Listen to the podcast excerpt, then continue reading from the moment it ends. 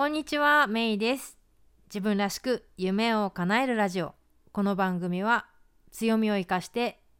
自分の理想の働き方と生活スタイルを実現したいリスナーのあなたを応援する番組です。ということで、えー今週は本にまつわる話題ということでお話ししようと思います。えっとね、何回か前の時に、えー読書記録読書ノートの付け方の話私はどういう読書ノートを最近つけてるかみたいな話をちょっとしたんですけど、まあ、今日はねちょっとそれとは別のまた別の本にまつわる話題をしようと思って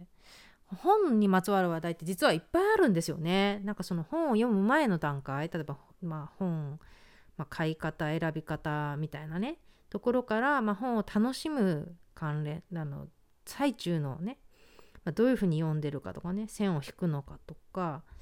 えーとかいうところからそのまあ読んだ後のねなんか読まなくなった本をどうするかとか、まあ、本棚どう整理してるかとかなどなどなどいっぱい本の話題ってあるんですけど、まあ、これを話し出すとねキリがないっていうのとこれねほんと一人で話すと楽しくないから誰かと話したいんですよ。なんでね、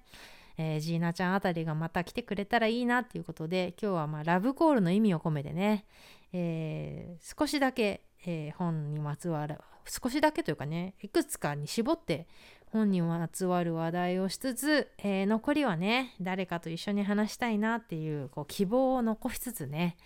えーあえて全てには触れずに、えーっていうことでね、えー話していこうかなと思うんですけどまず、えー読書習慣はいつからありますかっていう話ね。これを聞いてる人で本が嫌いな人とかいたら本当ごめんなさい。今日の話はね全然面白くないと思うんでもう聞かないでくださいって感じなんですけど本好きの人ねいつから本読んでますか？みたいな。皆さんはいつからでしょうか？私はねあのー これ。あの実は母がはあの、まあ、子供の頃にね小学校1年生ぐらいの1年生ですね多分。小学校1年生の時にお母さんに「ねエジソンって何した人?」みたいななんか発明したって言ったけど具体的に何発明したの？みたいなことを確か聞いたんですよ。そしたら母親が「そんなのは本読みなさい」とかって言って。多分も答えるのがめんどくさかったんですよね。しかししかもさそんな知らんしみたいな。そんなエジソンとかむっちゃいっぱい発明してるじゃないですか。電気とか以外にも。そん知らんしっても多分思ったんでしょうね。だし子供3人いるしね。うるさいと。ね。自分は小さい子の面倒で忙しいんじゃと。と思ったか分かんないけどもまああの本読みなさいって言われて。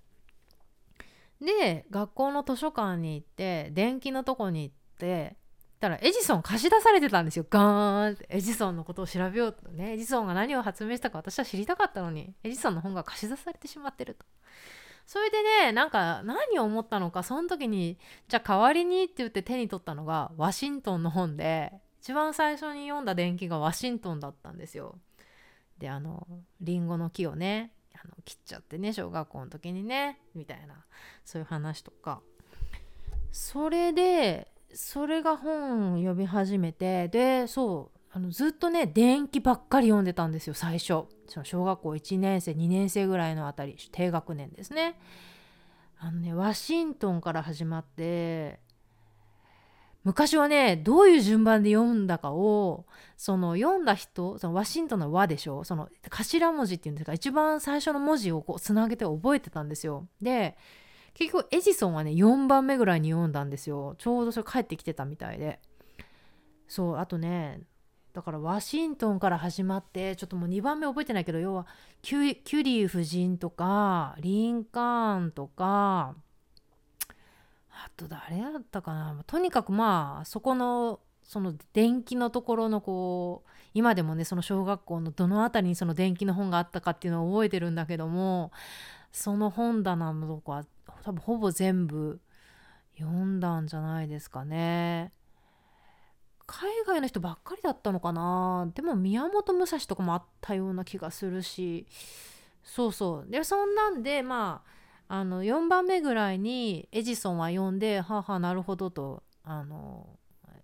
エジソンはいろんなの発明してでまあいっぱい失敗したけども、まあ、そこ成功につながるんだなみたいなね。今思えばなんかその時からなんかこうそういうの好きだったんですよね。おかしいですよね。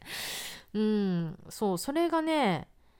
そうきっかけだったんですけどで大人になってというかもうちょっと大きくなって分かったのがうちの母は全然本が嫌いなんですよ。おかしいでしょ。本読みなさいって言っときながら自分は全然本読まないって人で人生損してるなと個人的には思ってるんですけどまあでもそんな母のおかげでね本読みなさいって言われたから本を読んでハマるようになってそれからまあ電気読んだ後は小学校の時とかいろいろ読みましたよね。皆さん何か読みました？絶対同じの読んでますよね？とか勝手に。あのなんだっけ？ドリトル先生とかむっちゃ読んでましたね。面白い。ねドリトル先生また読みたいって思っちゃう思い出したら。うん。ねあのあれですね。動物のなんていうの言葉がわかる。ね。すごい。いろんなシリーズがある。それからあれなんだっけ？あの少年さんに出てくるやつずっこけかずっこけ懐かしい。やばいね。これあの話してて何言ってるんだって思われたら悲しいけどあの分かる人には分かると思うけどずっこけシリーズも読みましたね。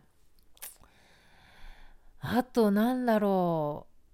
う。あと思い覚えてるのは小学校高学年ぐらいで「モモ」を読みましたね。うん、なんかみんなすごい好きって言うけどまあまあうん。まあいいんじゃない？みたいな感じでちょっと冷めてましたけどね。うん。あと高学年ぐらいになってくるとミステリーを見始,、ま、読み始めましたね。最初は何だったんだろう。多分ね最初は友達がアガサ・クリスティの「そして誰もいなくなった」を貸してくれて多分小学校5年生ぐらい。めっちゃ面白いと思って。そう。でそのアガサ・クリスティシリーズを読みのえっと次何読んだかな？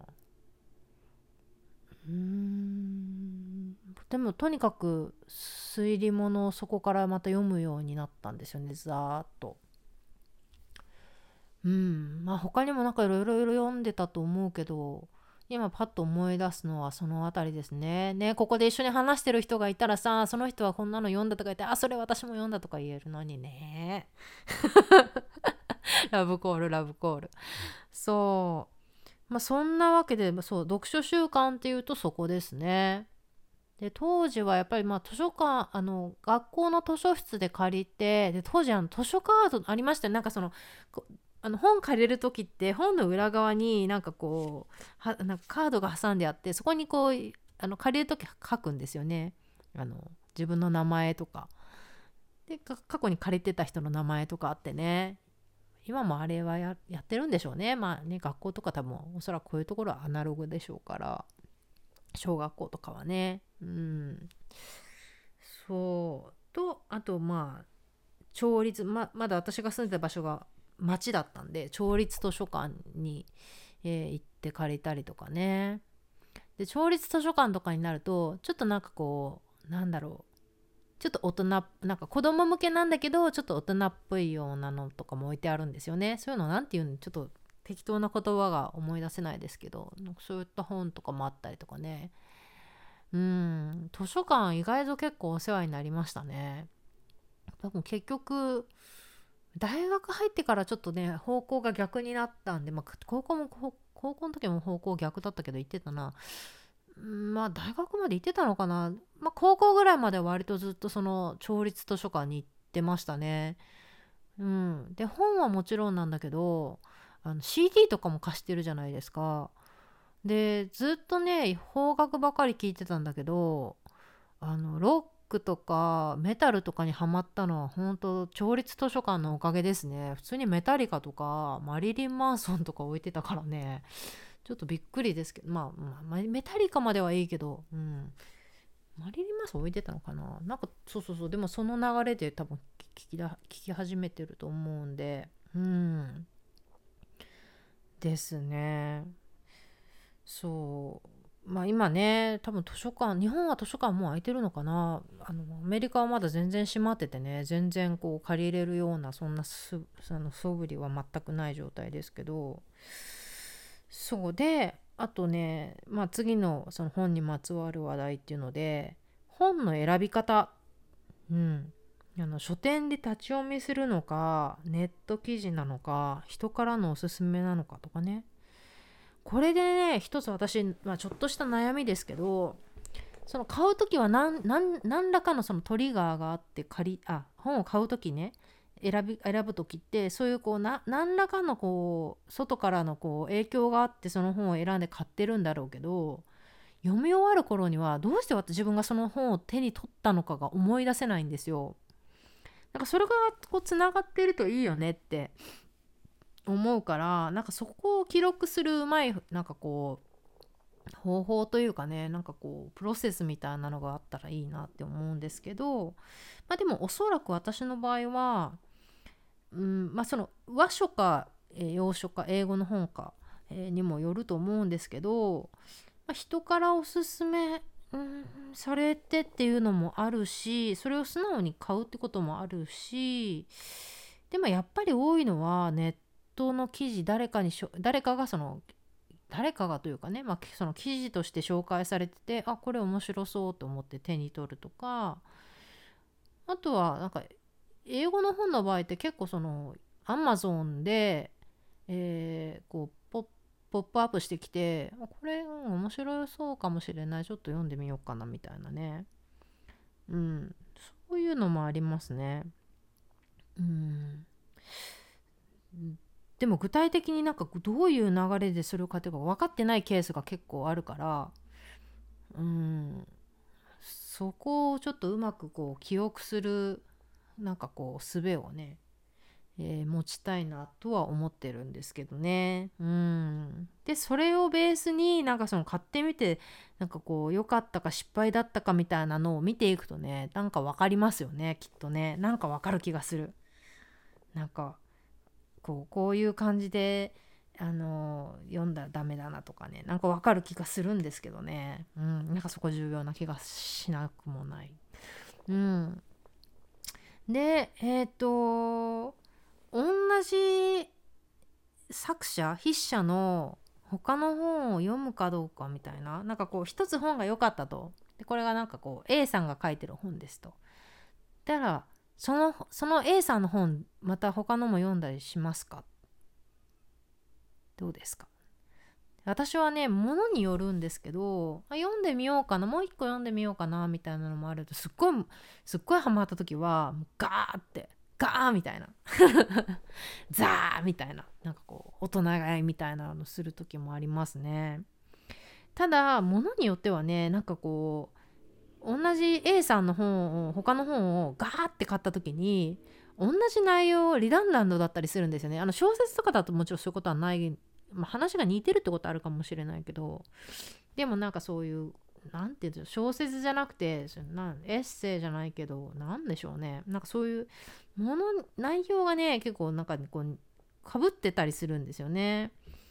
でもかぶっててこうがっかりしてこれもなんか読んだよ読んでる内容ほとんどだよってがっかりするけどまあでも読んでみないとかぶってるかどうか分かんないしねみたいなね難しいところで。うん。そうですねうーんあとなんだろうな小説とかはやっぱり結構こう A さんの本がいいと思ったら、まあ、その人ずっとこう読むと結構まあ楽しいですよね。うんあのー、全然ねなんか特に日本の本だと多分私すっごい遅れてると思うんですよね。それ古いよみたいな。っていうのが多分まああのコロナ前まではねあのブックオフでサンディエゴのブックオフにふらーって行ってあの手に取ることが多かったから、まあ、そこにあるってことはねいつ発売されたんだよみたいな、まあ、っていうのすごい古くはないかもしれないけどまあまあこう何て言うんだろう。まあ有名どころというかねあの石田イラさんとかえー、っと誰だっけあと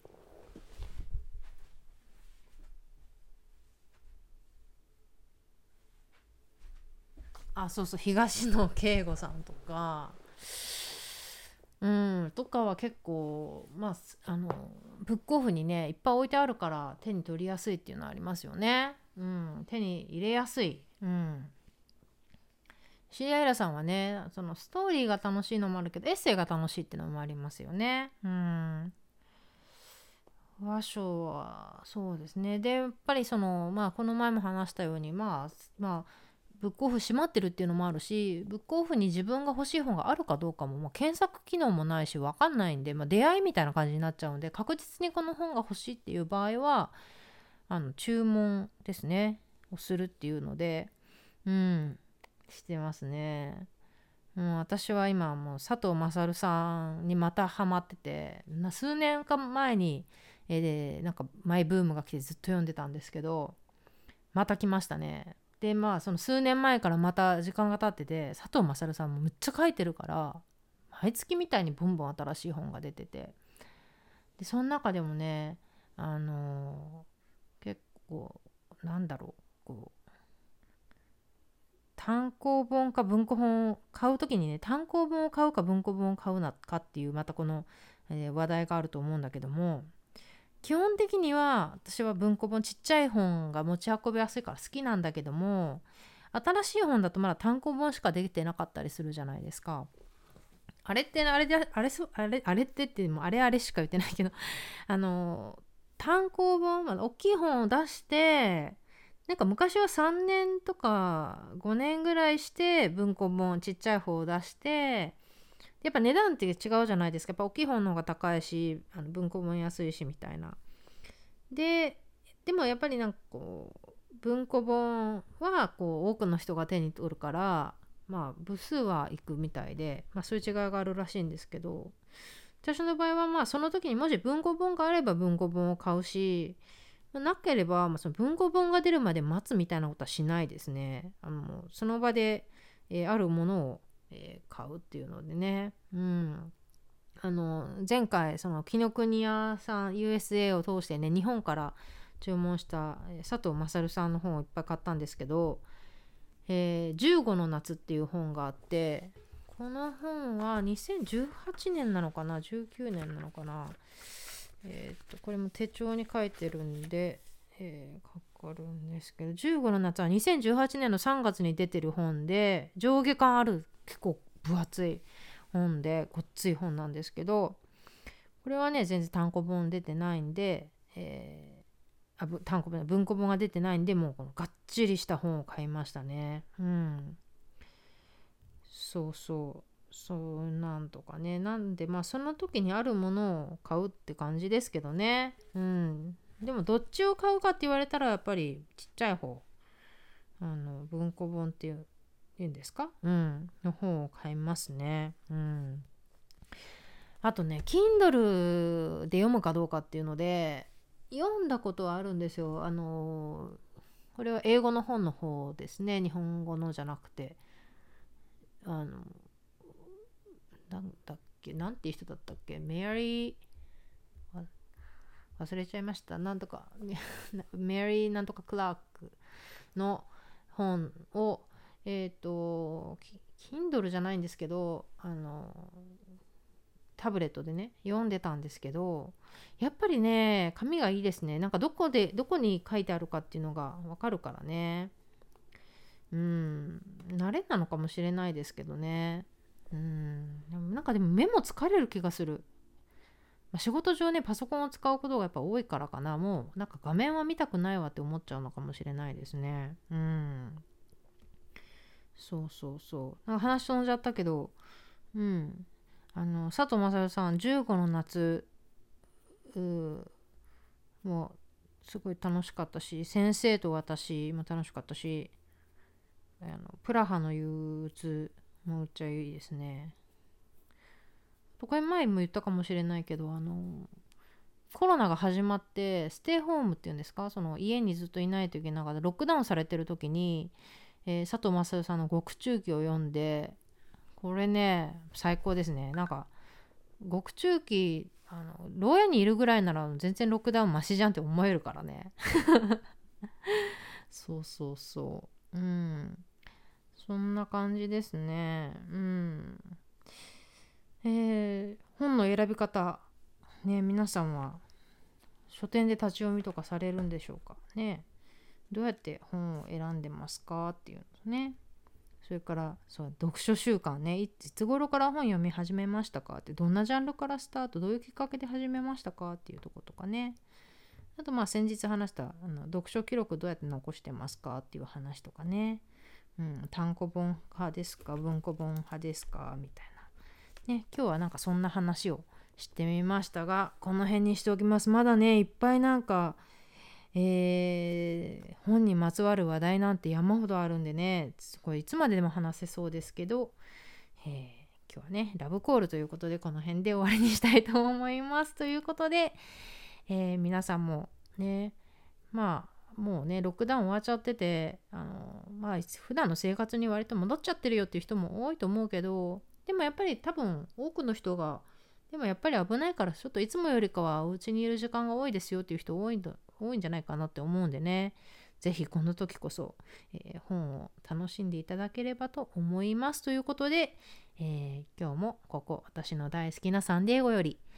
えー、メイがお届けしましたということで Have a great day! Bye bye!